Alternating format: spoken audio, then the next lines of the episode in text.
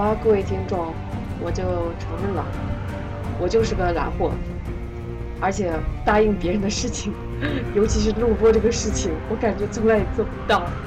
之前给大家说，就是第二天就录播，但是呢，因为我第二天正好忘记了自己排晚自习，所以说就上课了，然后也没有来得及给大家录播。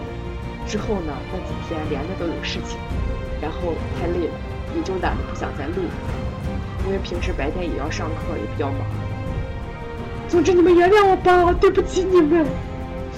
今天给你们补上，这一个星期没啥事我给你们补上。你们不要抛弃我。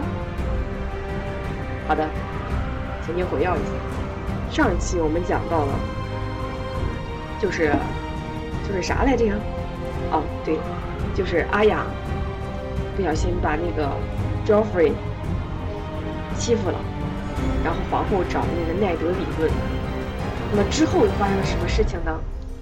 我们来继续今天的权力之旅。布兰，他不断下坠，仿佛经过了好多好多年。快飞吧！一个声音在黑暗中低语。然而布兰不知该怎么飞，所以只好继续不断坠落。鲁恩师傅曾经捏了一个陶土娃娃，烧烤的又硬又脆，为他穿上布兰的衣服，然后从城楼上扔下去。布兰一直记得陶土娃娃摔得粉身碎骨的模样，但我绝对不会摔下去，他说，然后继续往下坠。虽然四周都是灰蒙蒙的雾气，看不清地面究竟有多远。但他可以感觉到自己掉落的速度有多快，也知道下面等着自己的是什么。即使在梦中，你也不可能永无止境的这么一直掉下去。他知道，他会在落地前的一刹那醒来。人总是在落地前的一刹那醒来的。那你要是醒不来呢？那个声音问。地面变得更近了，虽然依旧遥遥无期，相距千里，但总是近了些。置身半空，又暗又冷，没有太阳，没有星辰，只有迎面扑来的大地和灰尘，还有这陌生的细雨。他好想哭，不要哭，快飞！我不会飞，布兰说。不会，不会啊！你怎么知道？你试过吗？那声音高亢而尖细。布兰环顾四周，想找出声音的来源。他见到一只乌鸦正随着他盘旋直落，但保持在他够不到的距离外。救救我！他说：“我正在想办法。”乌鸦回答：“嘿，你可有玉米？”黑暗在他周围晕眩的旋转，布兰忙把手伸进口袋，抽出来时，金黄的谷粒由他指尖滑下，与他一同坠落。乌鸦停在他手上，开始啄食。你真的是乌鸦？布兰问。真的在往下坠？乌鸦反问。这只是一场梦。布兰说。是吗？乌鸦又问。我摔到地面的时候，自然会醒的。布兰告诉鸟儿：“等摔到地面，你就死了。”乌鸦说完，径自去吃玉米。布兰低下头，现在他可以看见白雪皑皑的连绵峰峦，银色河流在深绿树林中留下的蜿蜒丝线。他闭上双眼，哭了起来。哭哭啼啼没用的。乌鸦说：“我说了，唯一的办法就是飞，不是掉眼泪。这有什么难？我不就在飞？”乌鸦腾空飞起，拍着翅膀，绕在布兰手边。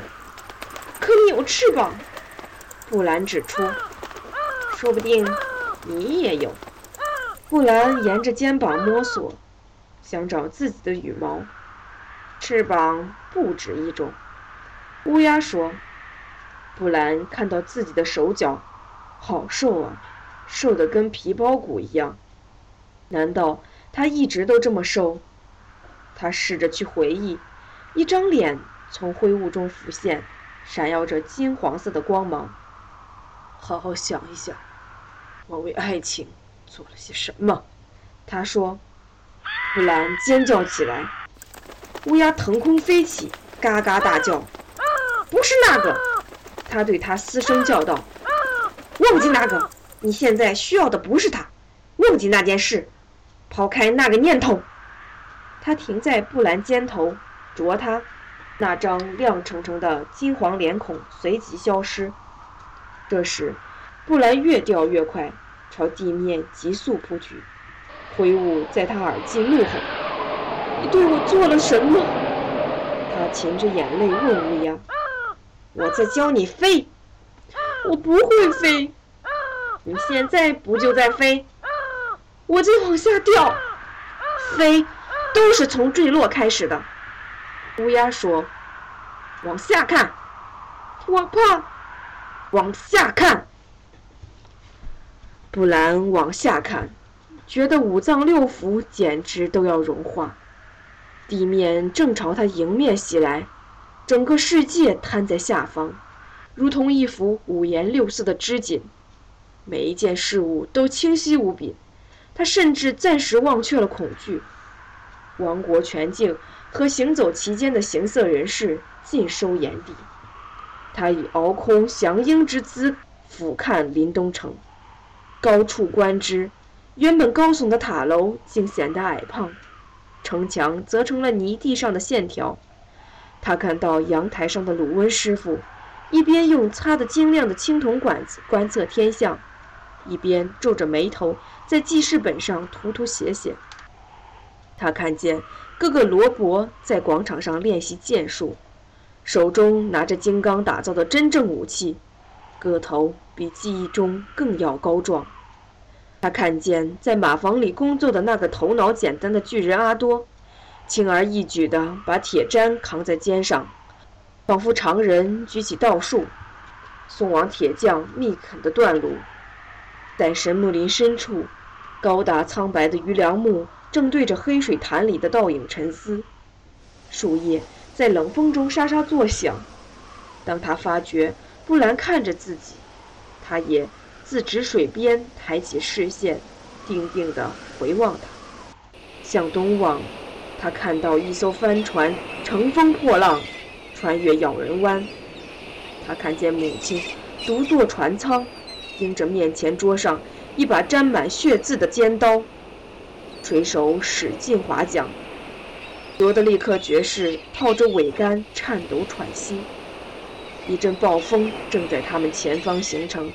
那是一团怒吼的翻滚乌云，充满无边的雷霆电闪，但不知怎么的，他们却看不到。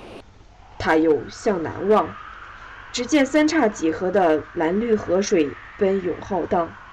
他看到父亲脸上刻满哀伤，正向国王苦苦哀求；看到大姐三莎夜里哭着入眠；看到二姐艾雅静静地观望。把秘密藏在心中，他们全被黑影所笼罩。其中一个暗影黑如炭烬，还有张猎犬般恐怖的脸；另一个则全身耀眼金甲，美丽宛如阳光。他们身后站着一个身穿石甲的巨人，更为高壮。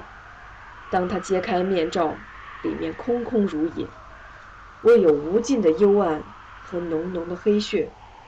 抬起眼，他的视线越过峡海，清晰地望向自由贸易城邦及彼方宛如绿色汪洋的多斯拉克草原，望向峰峦脚下的维斯多斯拉克，望向遇海的传奇之地，望向亚夏之外的阴影之地。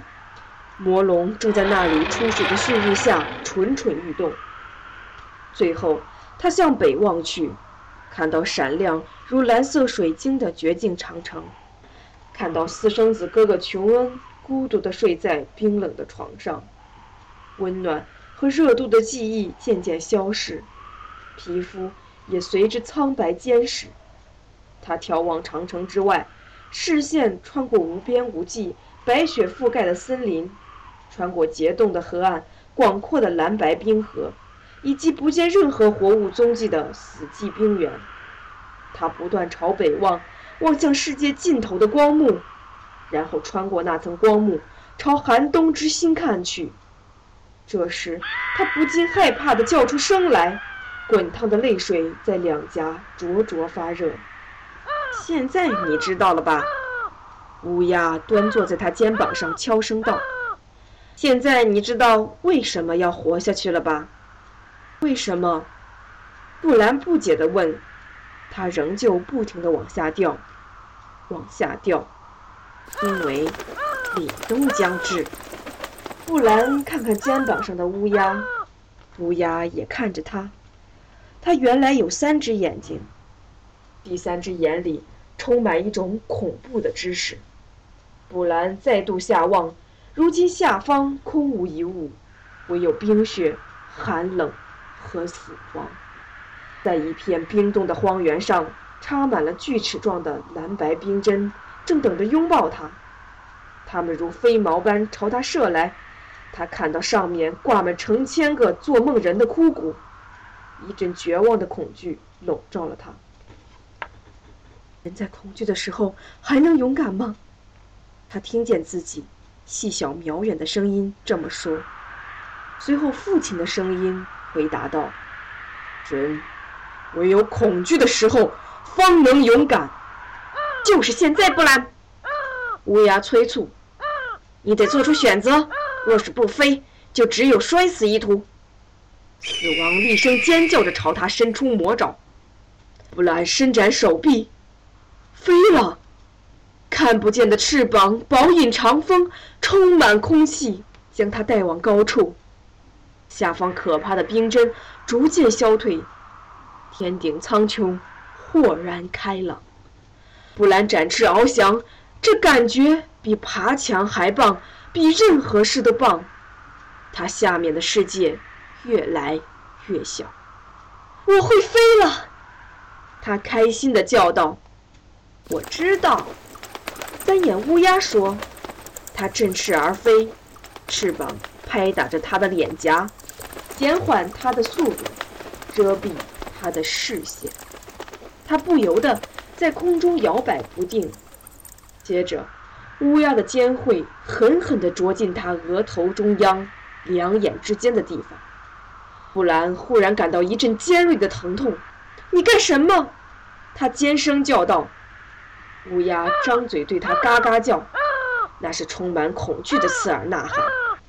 最后，原本笼罩他的灰雾突然开始颤抖旋转。如同布幔被一把掀开，他这才发现，那只乌鸦赫然是个满头黑发的女士。他好像在什么地方见过她，在林东城里见过她。对，是这样，没错。这下他记起她了。接着，他明白自己正是身在林东城，在某个寒冷高塔房间里的床上。而那个黑发女人失手把一盆水泼在地上，他顾不上摔破的盆子，径自奔下楼梯，一边高喊：“他醒了，他醒了，他醒过来了！”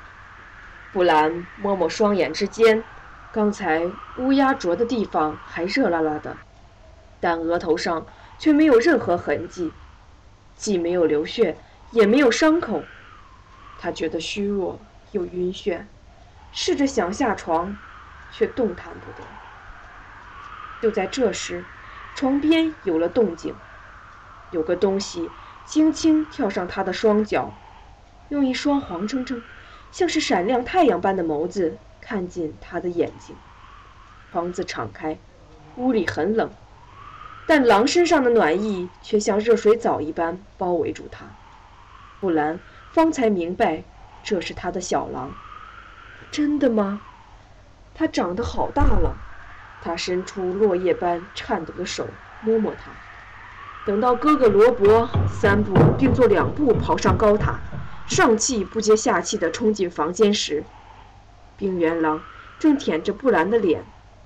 布兰抬起头，一脸安详地说：“我要叫他夏天。”谢谢你们的支持，今天录播的内容就到此为止。我往后看了看，下一章的内容非常多，所以说我就再偷一下懒。你们千万不要介意哦，要继续关注我哦，爱你们哦，么么哒。